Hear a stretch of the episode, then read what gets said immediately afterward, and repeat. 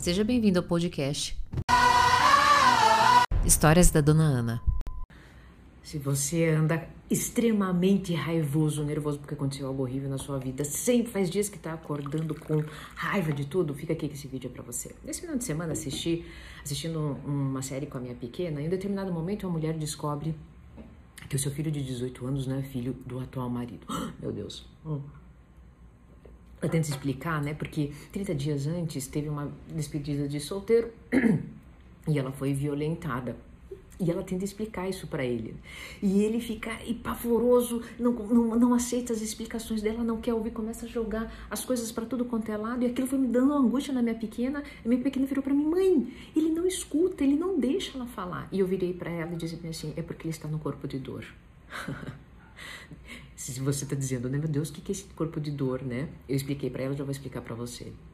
Você assiste isso com a sua pequena? Não, sabia que isso ia acontecer, mas enfim, foi conduzindo ali o processo. No segundo momento, ele tá ali, eles estão ali fazendo o jantar. E ele tá, ela tá conversando com ele, falando sobre é, trivialidades, né? Enfim, ele, uhum, uhum. Em determinado momento ela fala, vou fazer tal coisa. Ele, faz o que você quiser. Minha pequena vira para mim e diz bem assim, Ih, mãe, ele ainda tá no corpo de dor no corpo de dor, você não quer escutar, você se fecha para as pessoas, você fica irracional, você ataca, você fica amargurado e você fica monocórdio. Uhum, uhum, uhum. Só que você esquece, não somente para outra pessoa, porque você acha, inclusive, que você está infringindo dor, né? Para você também porque isso gera um grande desgaste de energia em você. Você está totalmente identificado com o corpo de dor. O corpo de dor, ele se retroalimenta disso, da irracionalidade, dessa punição, só que também você esquece que você fica se punindo.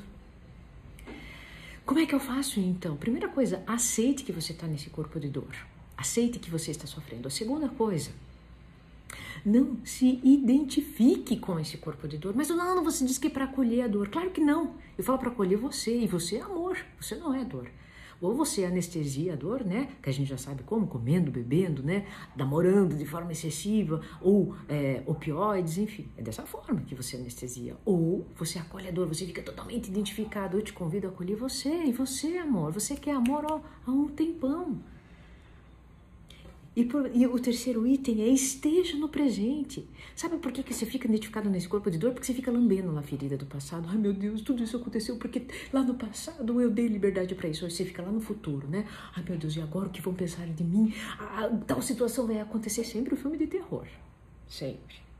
E, e o corpo de dor lá assim, tipo, consegui tudo que eu queria e você se achando o máximo aí, punindo, punindo, punindo. Nesse sistema aí que você pune, quem é que tá no meio? você! Olha que doido. Bom, determinado momento, né? O filho vem e o salva numa circunstância, né?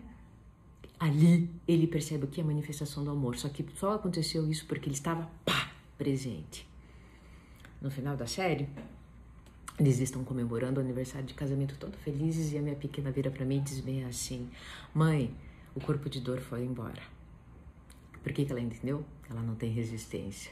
Ela não.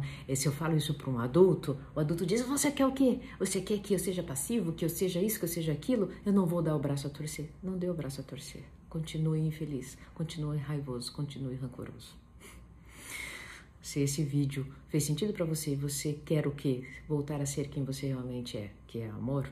Coloca hashtag eu acolho nos comentários.